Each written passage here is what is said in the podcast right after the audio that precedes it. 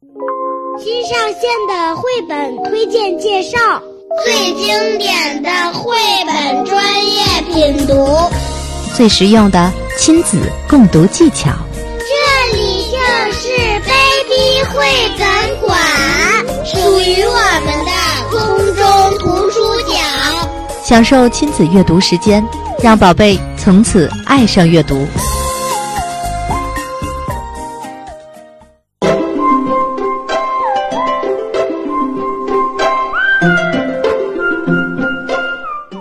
好的，欢迎回来，这里是每天晚上七点到八点准时陪伴大家的妈咪宝贝节目，我是主持人思琪。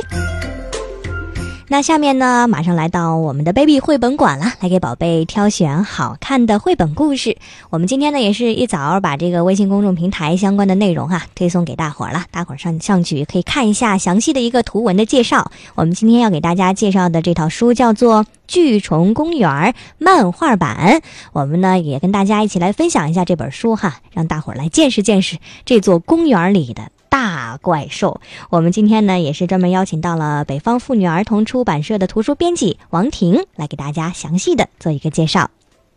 王婷您好，主持人好。嗯，我们也是把这个相关的图文介绍哈，也是推送给大家了。也许现在朋友们就正看着这个微信来听我们的节目呢哈，您就先给我们简单介绍一下这套书吧。好嘞，各位听众朋友，大家晚上好，我是北方妇女儿童出版社的编辑王婷。那今天我要和大家分享的图书呢，是由北方妇女儿童出版社于二零一六年一月份出版的一套非常优秀的儿童文学作品《巨虫公园》漫画版。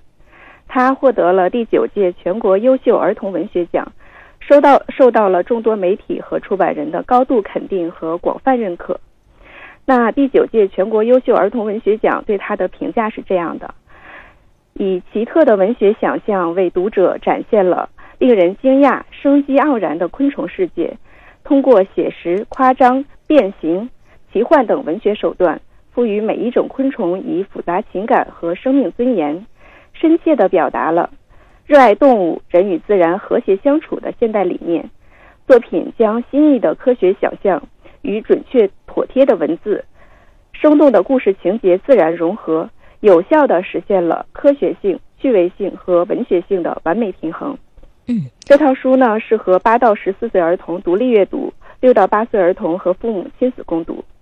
主持人，嗯嗯，啊，刚才给我们提到了这套书呢，主要是以科普性为主的哈，但是对于我们年龄比较小的宝宝来说哈，包括我们节目适合的是学龄前的小朋友，这样的话适合爸爸妈妈哈，呃，进行亲子共读，来给他们做一个引导。嗯，呃，提早的可以了解一下昆虫的一个世界哈。对，嗯，呃，那给我们说说吧，当初您怎么就想到要给我们推荐这套书呢？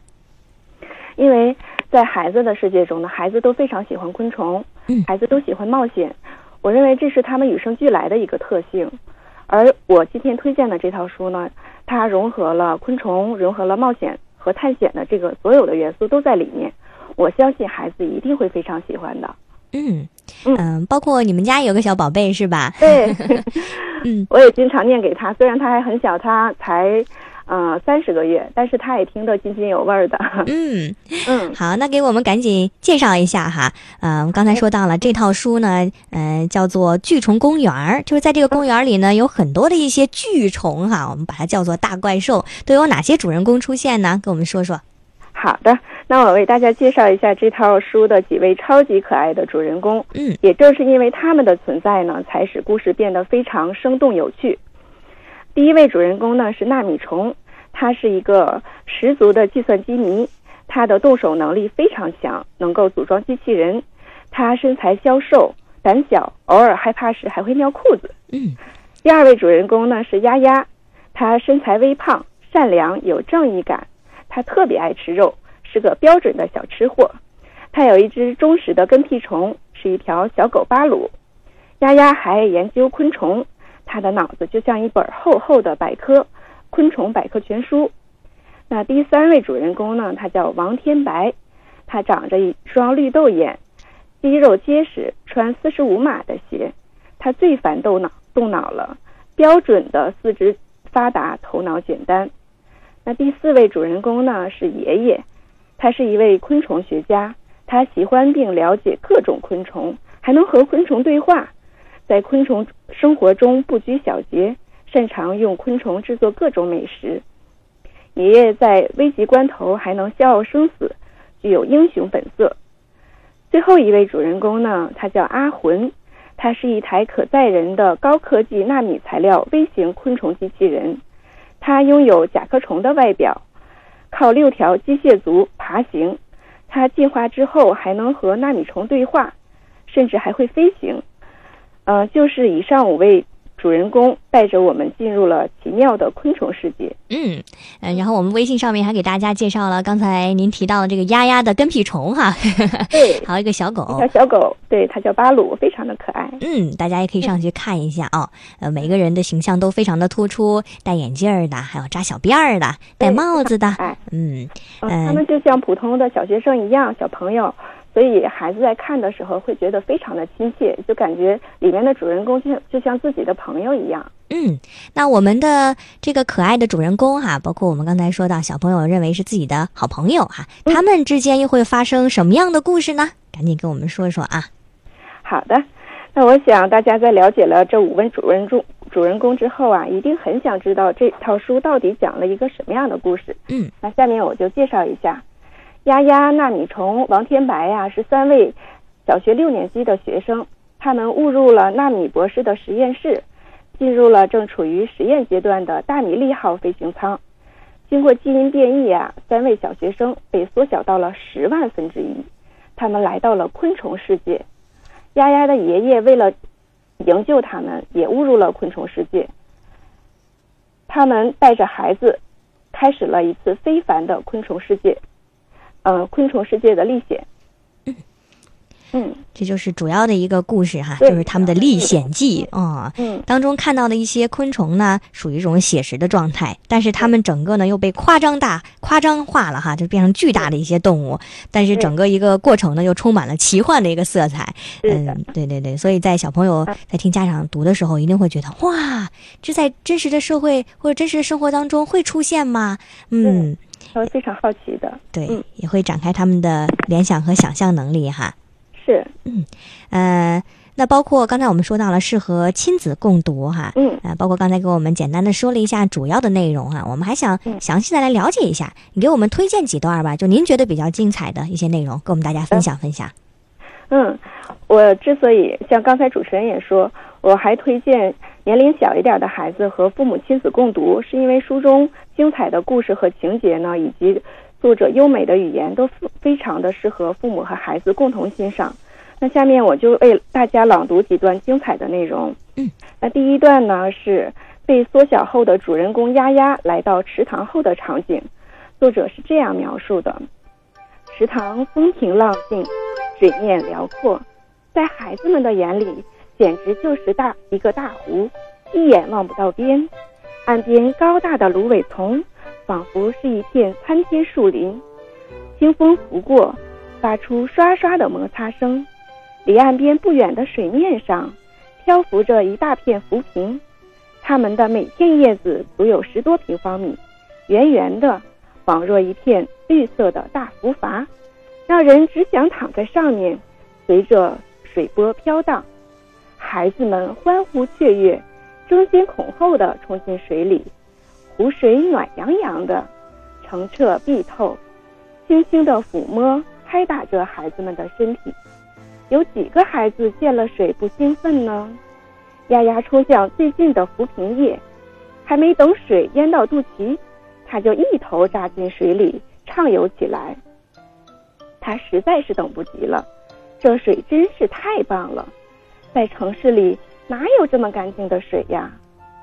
丫丫惊叹着，她看见一个银色的水泡，那水泡噗的一下在水面爆开。难道池塘里藏着什么东西？丫丫好奇心大增，又把头插进水里，仔细观察池底。池底除了一层变了色的落叶，再也没有什么了，倒有些淡红色的鱼虫。在一跳一跳的游动，那是水藻。丫丫认得这种小虫子，它们是小鱼虾和大型水虫的食物。在没变小的时候，丫丫曾和爷爷去池塘，用纱布捞过这种小鱼虫。那时候，它才跟小米粒那样大。现在可倒好，它们个个都有篮球那么大。那这一段呢，就是被缩小后的主人公丫丫来到池塘的场景。嗯嗯。让我们听完之后就会觉得哇，确实是我们平时看到池塘就会觉得嗯，这是一个池塘，全都是水。但是我们通过这个作者的描述之后，哇，就每一个细节哈，包括我们非常的美，对，慢慢的走过去，特别的清澈，然后透明的，底下又有什么东西，一层一层，一步一步的哈。我觉得这个要比那种翻译过来的一些作品，呃，更能走进我们家长还有孩子的心哈。嗯，因为他这个。咱们国内的作品呢，更加符合孩子的阅读习惯，嗯，也更贴近咱们中国小读者的这个生活，所以他们接受起来完了完全没有那种排斥排嗯排斥的感觉。嗯嗯，这一段是丫丫哈来到了池塘，他的一些感受。嗯嗯。那下面一段呢，我想为呃观众朋友朗读的是一段主人公进入蜂巢之后的场景。作者对蜂巢的描写十分细致，小朋友和父母可以通过这段描写呢，对蜂巢的构造和组成了解的更加深入。书中是这样描述的：这个蜂巢建在一个大树墩的树洞中，这个树洞很大，不知是什么动物掏的。他把里面雕凿成一个大厅，空间十分广阔，用小人们的眼睛看。这大厅足有十公顷，一片疏疏朗朗的阳光从顶棚的裂缝透进来，照亮了昏暗的洞穴。洞中到处闪耀着琥珀般的光芒，温暖柔和。这奇妙的光线勾勒出整座城市的轮廓。这是一座蜡之城，一座完全用蜂蜡建造的城市。在树洞的四壁和顶棚上，到处依附着、堆砌着。悬挂着一座座巍峨的大厦，每一座大厦都有五十多层。这些大厦组成了一座壮观、宏伟的大城市。这座城市里全部都是高层建筑，这些建筑整齐划一，似乎是按照一张图纸建造的。从上到下，从左至右，全部由六角形的蜂房制成。这些蜂房大概有几万个。每一个蜂房的尺寸大小全都一样，没有丝毫的偏差。在人类眼中，这里的建筑仿佛都悬挂在空中。从几何的角度看，这些建筑的设计和建造全部都出自最杰出的大师之手，是无与伦比的天才之作。嗯，这段是对蜂巢的一个描写哈。是的，嗯。刚才的池塘让我们觉得非常的优美哈，那个环境太美了。而这个蜂巢呢，又会让我们感觉，哎呦，描写的非常的细致哈。呃，包括我会觉得当中的很多的一些词语哈。呃的用法，包括我们现在家长来说的话，都很少能够用到这么贴切的词。这个对于孩子们来说，不单单是学龄前对这种的兴趣的一种了解了哈。等到长大，这种阅读啊、写作方面哈，我觉得这套书都能起到一定作用的。主持人说的非常对。嗯，呃，再给我们说一段吧。好的，那下面一段呢是非常有趣的一段。它描写的是萤火虫对蜗牛实施麻醉术的一段描写。嗯，这段描写十分有趣。在看这套书之前呀，我都不知道原来看上去那么美丽的萤火虫还有如此凶残的一面。我想这其中的原理很多家长也不知道。家长可以在和孩子共同的阅读过程中呢，和孩子一块儿学习这些知识。下面我就为大家朗读这段内容。萤火虫发出的光亮。